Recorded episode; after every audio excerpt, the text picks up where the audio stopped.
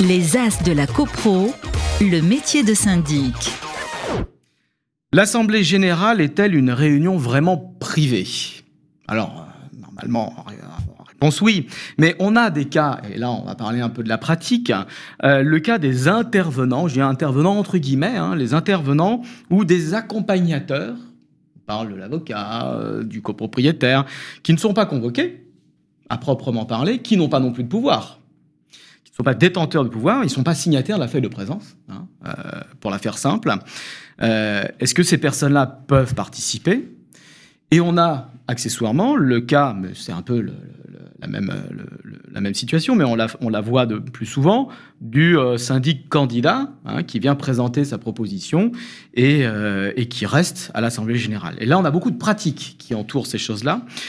Sabrina, l'Assemblée est-elle une réunion vraiment privée? Qu'est-ce qu'on fait de ces intervenants? Est-ce qu'ils ont le droit de rentrer? Alors, je vais, je vais répondre pour dire privé, oui, non. Juste, euh, qui, qui, a le droit de participer pour commencer à l'Assemblée générale? Je pense que c'est juste important de le rappeler, même si ça peut paraître évident pour tout le monde. Mais bien évidemment, les copropriétaires, leurs mandataires, légaux s'ils ont un pouvoir euh, pour les représenter, euh, le syndic naturellement, et puis tout le bureau qui le compose, et notamment de copropriétaires. Il y a un acteur aussi qui est autorisé par la loi, qui a le droit de participer à l'Assemblée générale en tant qu'observateur. Ça reste les associations dites agréées, type amicale de locataires. Elles ont le droit d'y participer en tant qu'auditeurs libres. Elles n'ont pas le droit de voter, en revanche, mais elles ont le droit d'y participer. Voilà c'est bon aussi de savoir qui n'a pas le droit de participer à l'Assemblée générale ou de représenter un propriétaire pour enfin en arriver effectivement aux accompagnateurs et autres. Euh, le syndic euh, lui-même n'a pas le droit de vote, donc son conjoint, euh, sa famille, ses ascendants, descendants n'ont pas le droit d'y participer, ni les salariés du syndic et dans les mêmes configurations n'ont pas le droit d'y participer on a effectivement le cas des accompagnateurs. Donc, dans une assemblée générale, on va se retrouver très souvent à de Enfin, l'avocat peut venir présenter notamment le, recouvrement, les procédures en cours, faire un point lors de l'assemblée, l'architecte lors de ravalement, euh, de ravalement de travaux tout court. Euh, les, euh, il peut y avoir bah, n'importe quel fournisseur finalement qui vient présenter son offre. Dans ces cas-là, la règle, c'est plutôt de demander à l'assemblée générale de leur accord s'ils sont d'accord pour l'accueillir lors de cette assemblée pour présenter son offre ou tout simplement présenter le compte rendu des procédures et autres. Ça, je dirais que c'est l'usage euh, classique. Il y a effectivement un élément, euh, un candidat euh, syndic qui peut être proposé lors d'une assemblée générale en remplacement du syndic en place. Et là, le cas échéant, eh bien, il y avait les usages passés, je dirais, et puis les nouveaux usages, si je puis dire. Je pense qu'il y a une scission qui s'est créée depuis la loi Elan et notamment depuis que bah, le syndic prend effet, son mandat prend effet un jour franc au lendemain de l'Assemblée générale. Donc, on n'est plus dans la révocation pendant l'Assemblée. En fait, on n'est plus dans la succession en direct des syndics lors de l'Assemblée générale. Et ça, je pense que c'est quand même un tournant un peu dans notre métier, parce que avant le, le syndic qui venait présenter son offre, donc venait lors de l'Assemblée générale, prenait le relais et continuait l'Assemblée générale. Il devenait secrétaire de séance. Il devenait secrétaire. D'ailleurs, il se faisait nommer secrétaire de séance à l'issue donc euh, à l'élection de son mandat, et il prenait le relais. Aujourd'hui, ça n'est plus le cas. Le syndic en place doit tenir l'Assemblée générale jusqu'au bout. Donc le syndic candidat peut naturellement venir présenter son offre et se présenter au copropriétaire, encore une fois avec l'accord de l'Assemblée générale et du syndic, euh, ça c'est je dirais pour, pour euh, le bon usage s'il les reçoit. Euh, néanmoins, il n'a pas à tenir l'Assemblée générale, donc il peut quitter l'Assemblée, le syndic en place continue, continue son Assemblée générale jusqu'au bout. Alors il y a, il y a peut-être aussi un cas plus épineux, parce que là on parlait de l'avocat qui vient pour la copropriété, mais Mathieu, l'avocat du copropriétaire qui vient qui dit je viens, je, m'assois, mais vous inquiétez pas, je dis rien. Mais je viens parce que mon client, euh, copropriétaire, euh, m'a demandé euh, de venir. Au cas où je suis syndic, qu'est-ce que j'en fais de cet avocat? Je le mets dehors? Non, alors je ne vais pas le mettre dehors, mais effectivement, il n'a pas un droit acquis ou un droit réglementaire à participer à l'Assemblée générale, sauf s'il a un pouvoir, évidemment. Hein, mais, Bien sûr, mais là, il n'a pas de pouvoir. Voilà, après, tout va dépendre du contexte. Euh, si l'ensemble des copropriétaires euh, manifestent son accord euh, pour, pour que la, personne reste l'usage et qu'on accepte la participation de tiers, enfin la participation. Oui, mais si l'ensemble n'est pas d'accord, on ne va pas organiser un vote pour quelque chose qui n'est pas à l'ordre du jour. Si, si, absolument. Alors c'est quelque chose qui est possible.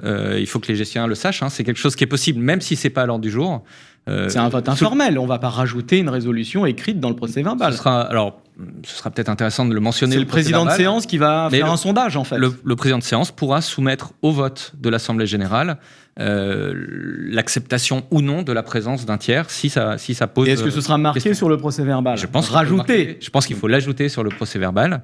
Euh, et il me semble qu'il y a une décision de jurisprudence de 2012 euh, qui, qui valide ce fait-là hein, et qui dit, même si la question n'est pas à l'ordre du jour de l'Assemblée générale, le président de séance peut soumettre au vote. Donc on rajoute un numéro, un numéro 1 bis, 2 bis. On euh, mentionnera euh, peut-être avant, euh, avant, avant l'ouverture des débats sur les questions portées à l'ordre du jour.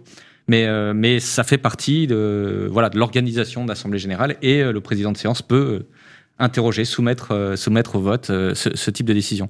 Autre point important, hein, c'est euh, là aussi, je crois que la jurisprudence a tranché euh, sur des recours en annulation d'AG pour cause de présence d'un tiers.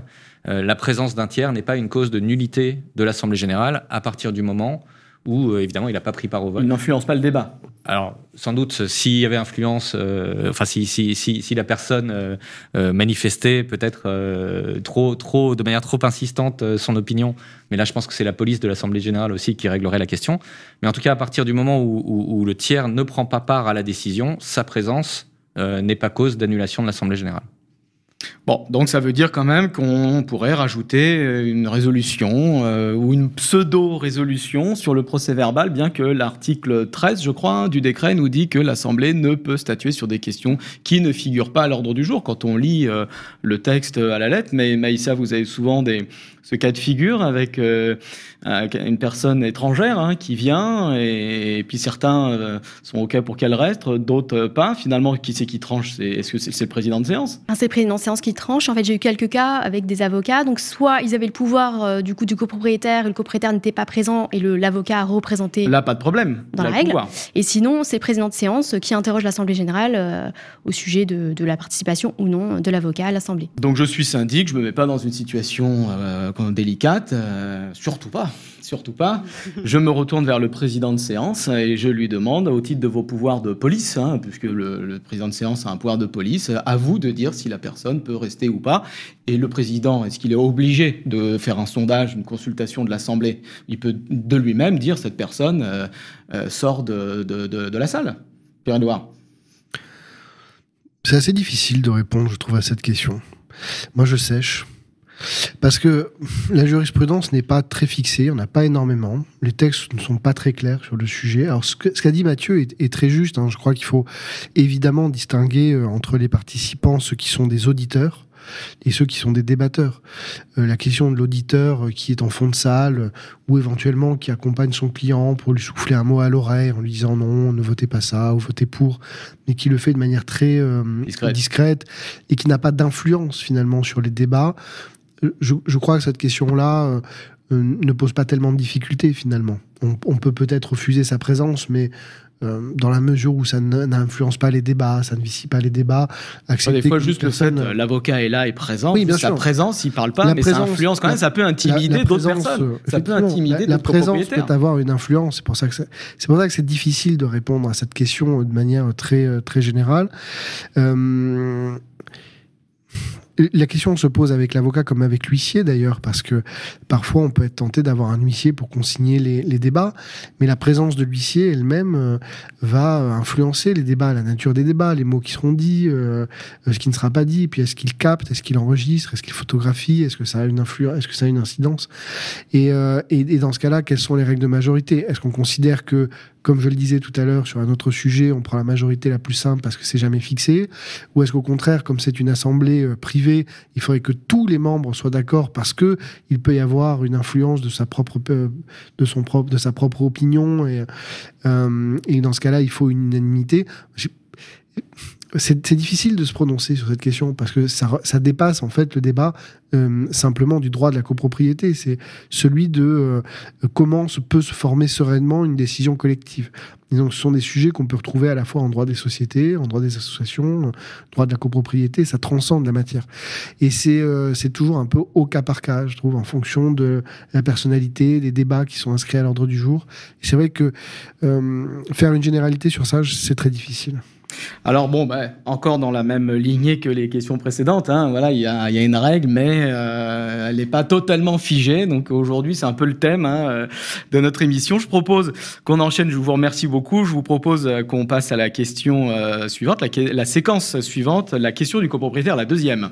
Les As de la CoPro sur Radio Imo.